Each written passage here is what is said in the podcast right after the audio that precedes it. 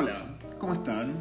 ¿Todo bien? Bueno, acá todo bien, en un, en un día soleado, hoy por supuesto. Vamos a empezar con este nuevo formato del 6 de enero de 2021, dentro de lo que es la temporada 2 de Hornero Podcast. Eh, principalmente, a ver, ¿cuál es la idea de este nuevo formato? Empezar a testear un poquito de formato más largo e incluso testear como cuestiones más... No, eh, ¿Cómo se nota que es un nuevo formato? Eh, bueno, a lo que voy con todo esto es simplemente como el hecho de desarrollar temas más jugosos y nada, directamente llegar a asuntos más complejos de los que tratamos en los, viernes y los que tratábamos los miércoles, pero el año pasado. O sea, ¿a qué me refiero? La idea es que en esto se desarrollen preguntas mucho más complejas, con una historia mucho más compleja detrás, y no, nada. Eso, incluso por ahí empezamos a meter más invitados o no, eso realmente no, no tengo ni idea porque porque son cosas que las voy viendo en el momento. O sea, este podcast tiene un año, entonces más allá de que eso parezca como un montón y un montonazo de contenido, la realidad es que es poco. Y obvio que estoy súper contento y agradecido con, con, todo el crecimiento que estuvo teniendo. Eh, porque nada, explica claramente cómo más allá de que exista la audiencia, exista el mercado, a mí esas palabras, esas frases no me gustan. Se trata más que nada de que el contenido y el laburo de uno empieza a ser, entre comillas, reconocido. O sea, empieza a, gustar y, sirve. O sea, lo que importa acá es, eso, agregar valor. A mí lo que no me interesa y lo que no, en lo que no quiero terminar es como en la idea de, ah, te hablo yo, que yo soy el mejor, viste, no, nada de eso, no no me considero el mejor. Y además de eso, eh, no quiero caer en esto de, de como o sí o sí estar atado a la cantidad de invitados, eh, empezar a invitar gente que por ahí también no tiene mucho para decir, o es un embole, seamos sinceros. O sea, también acá el, el Hornero Podcast, más allá de toda la introducción que veníamos viendo de antes de de que el espacio de reflexión, debate y concientización, o sea, realmente, ¿cómo les explico? La idea es, em, es poder como ser honesto en ciertas cosas. Que esto sea también, mira, yo le voy a agregar otro espacio, otra característica a este espacio, es que sea un espacio de honestidad. O sea, porque lo que, lo que más quiero es eso, ¿viste? Que haya honestidad y que, que no haya misticismos.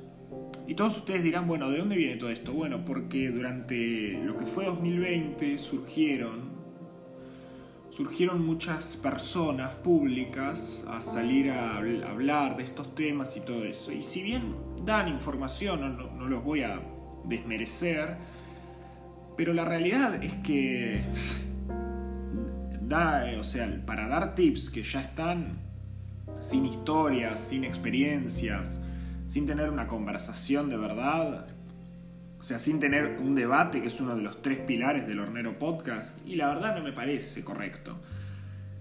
Yo el día de hoy les voy a revelar, estas son ideas, y también me gusta esto, como, viste, la idea de que de que esto es un espacio donde ustedes tienen una ventana más a, mis mente, a mi mente y a, la parte más informal Obviamente mucha gente que escucha los podcasts, algunos son clientes, otros son parte del señor Hornero y otros eh, son externos a todo. Ni me conocen en persona o me conocerán.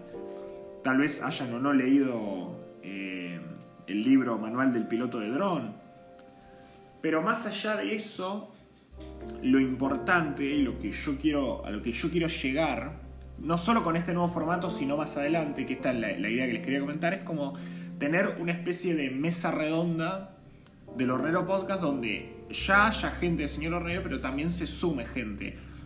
Pero cuando esa gente se sume, yo no la quiero invitar a la típica entrevista de, che, charlemos, de tipo este tema puntual y listo, o de lo que sabes y listo. No, como empezar a charlar más temas filosóficos o conceptuales, siempre abocado a los drones. O sea, eso no se preocupen que siempre vamos a estar hablando de los drones. No se preocupen o también, qué sé yo. Siéntanse frustrados porque, a ver, si en algún momento piensan que esto cambia hacia otra cosa que no es drones, no.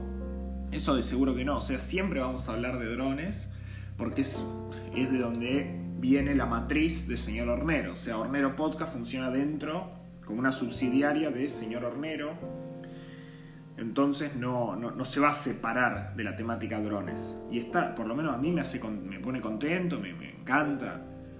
Y va, podría estar hablando justamente todo lo que tengo programado hablar durante muchos años sobre drones. Pero yo creo que también el humano, los humanos, somos los que hacemos de los podcasts, de la vida. Y por eso creo que en el futuro, tal vez el año que viene, en 2022, podamos empezar a meter más gente. Tengo intenciones de, nada, de que también sea eso, una inversión, de decir, che, bueno, armemos un mini estudio, una mini cantidad de micrófonos, todo eso, eso está claro y, y están los objetivos, pero bueno, siempre hay una prioridad que la determina la matriz y después de ahí baja todo al resto de las subsidiarias, que no somos eh, solamente nosotros de Hornero Podcast, o sea, está también la parte de Hornero Shop, eh, bueno, de Hornero News que se transformó en Hornero Rental, en eh, Hornero Host, Hornero Film Studio, que es una división bastante grande, o sea, dentro de lo que es las subsidiarias, Hornero Film Studio es como la más grande y la más visible también. Hornero Podcast, obviamente, al ser solo audio y, y no mostrar drones y esas cosas, por ahí se ve un poco más achicada versus Hornero Film Studio, pero no quiere decir que sea nada malo, nada bueno, o sea, son las realidades y uno tiene que convivir con eso. Y estoy contento, obvio que estoy muy contento con lo que es Señor Hornero hasta ahora, o sea, no, paro de llorar de la alegría en muchos momentos clave, que donde surgen laburos o donde surgen frases y votos de confianza. Algún día ojalá podamos invitar clientes acá para que nos comenten cómo es el proceso, cómo lo sintieron eso estaría buenísimo. Eh, pero es complicado porque obviamente los clientes no se dedican a la parte de drone, entonces por ahí se ponen a hablar de otras cosas. Eh, y, por ahí también no se sienten muy cómodos con la temática porque obviamente no, no están especializados en eso y, y, de eso se basa la especialización. Entonces, como que también... Nada, la realidad es poder eh, traer un contenido que, no esté. Porque, a ver, seamos sinceros. Em, lo que es tips y todo eso, ustedes lo pueden encontrar en internet fácilmente.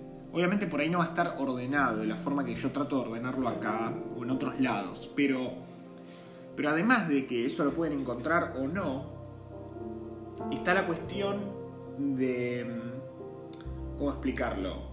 Del hecho de las experiencias, del debate, o sea, en su momento, en lo que fue 2020, cuando aparece Fabián Shinka, eh, e-, eso fue una entrevista que, bueno, que me gustó mucho y gustó al público también, o sea, eso yo lo veo en las estadísticas, todo, o sea, como todos saben, uno tiene acceso a eso, a las estadísticas. Y claro, o sea, a mí me empieza a poner en debate esa cuestión de decir, bueno, pero si gustó esta entrevista, la gente quiere entrevistas, claro, pero ¿saben qué pasa? Si yo hago puras entrevistas, también un poco se pierde la lógica, se pierde el hecho de que sea un espacio de debate.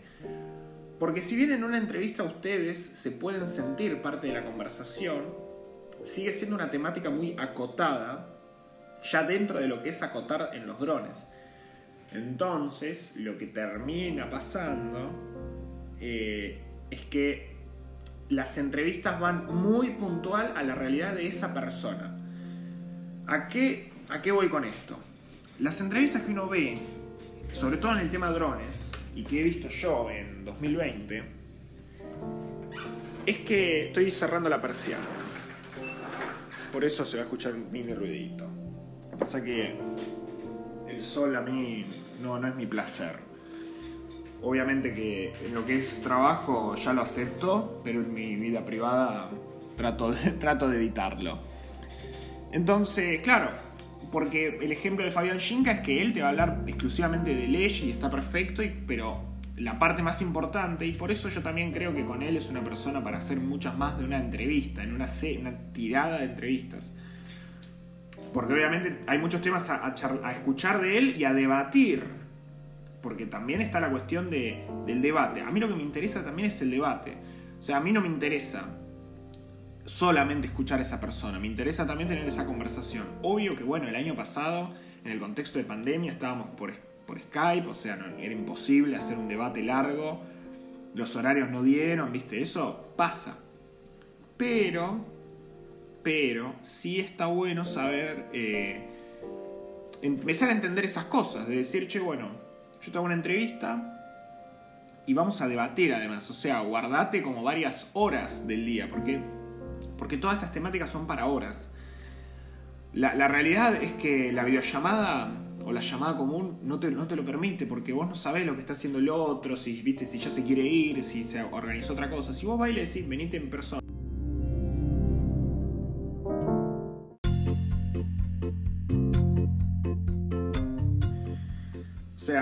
Si vos vas y le decís, che, venite tal día, tal hora, y la, realidad, no sé en qué se va a disparar, pero te quedas guardado. Te, guardate cuatro horas. Eh, como gran podcast súper largo. Pero eh, guardate cuatro horas. Porque, o sea, no solamente tenés que venir vos a hablar y contarme tu historia, que por supuesto estamos dispuestos a escucharla.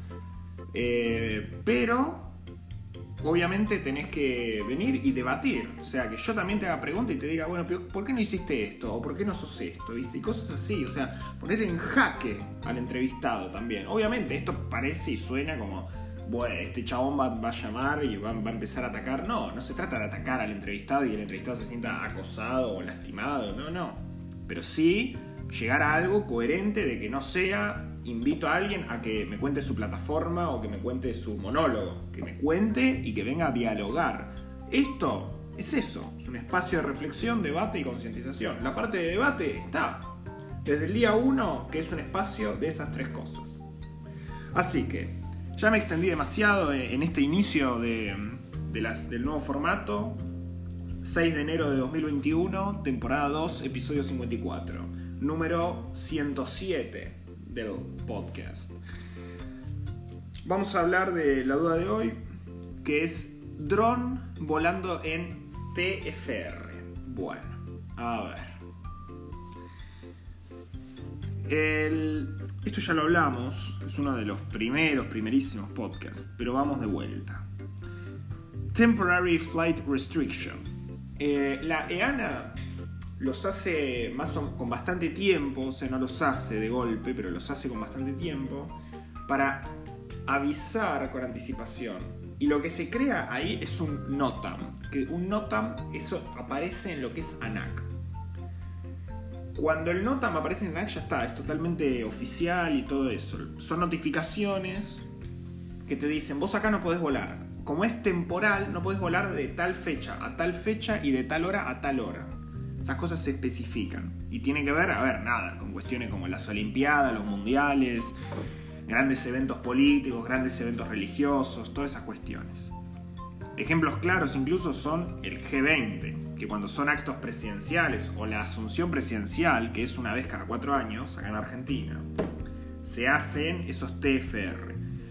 Violarlos ya está, terminás mínimo en una multa y después cárcel o incluso vas a tener las dos juntas. O sea, es así, ¿no? Es momento de. No es un lugar, no es un momento de hacer cagadas. Hay casos en donde un TFR se activa de así eh, cuando estás volando y el dron empieza a aterrizar automáticamente por el sistema de zonas. El sistema que utiliza DJI puntualmente es uno de los casos, pero no es el de todos, pero funciona así. Y si vos cancelás esos avisos antes del TFR, después de unos minutos el dron igual va a aterrizar, o sea, no, no hay forma de ignorar. Eh, y la realidad es que no, no es aceptable en estos casos decir que uno es ignorante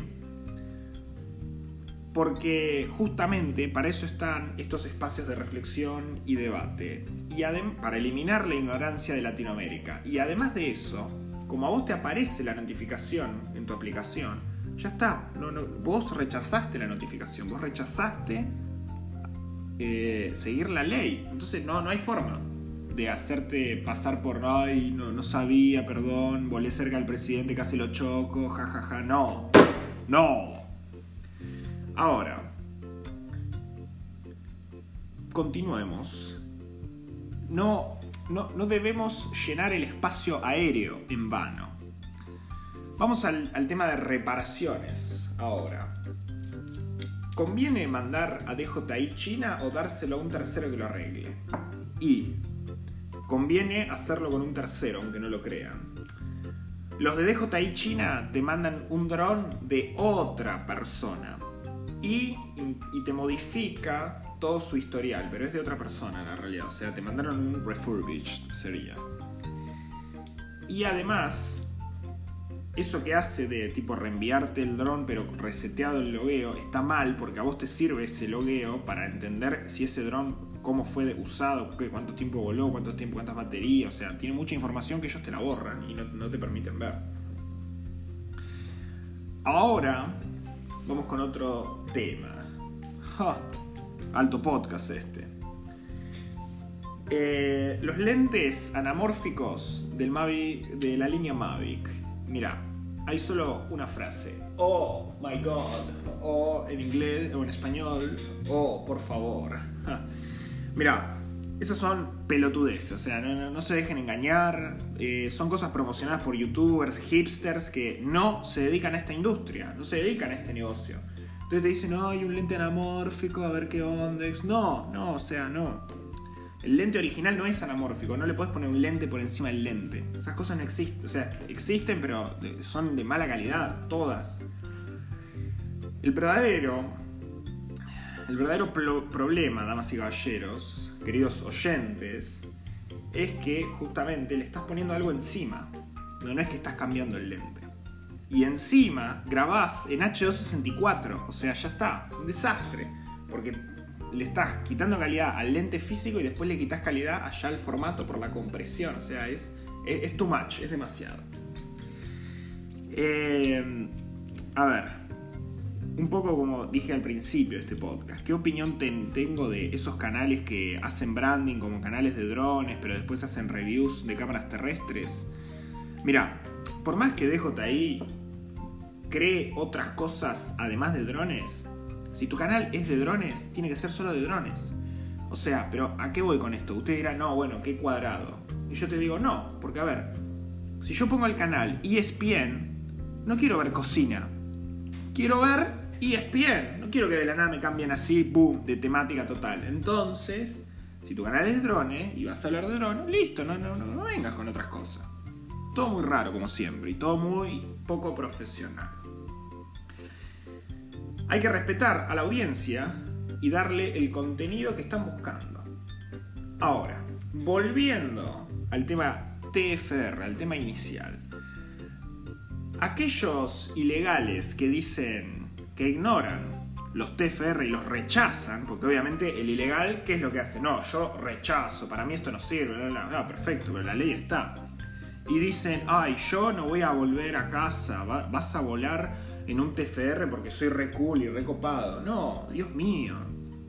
El problema que tenemos muchas veces en temas legales es que la ANAC o la EANA no ven a un piloto con el control remoto, entonces es difícil hacer la denuncia. Pero la cultura del silencio debe y va a terminar. Hay que grabar a los ilegales y llevarlos directos a la NAC. Los pilotos ilegales son responsables de todos. Y somos todos responsables de los problemas que se causan. Se acabó ahí. Se acabó. Damas y caballeros, muchas gracias por escucharnos en este nuevo formato. Espero que les haya gustado, servido. Y bueno, nos vamos a estar viendo la semana que viene, el miércoles 13 de enero. Muchas gracias.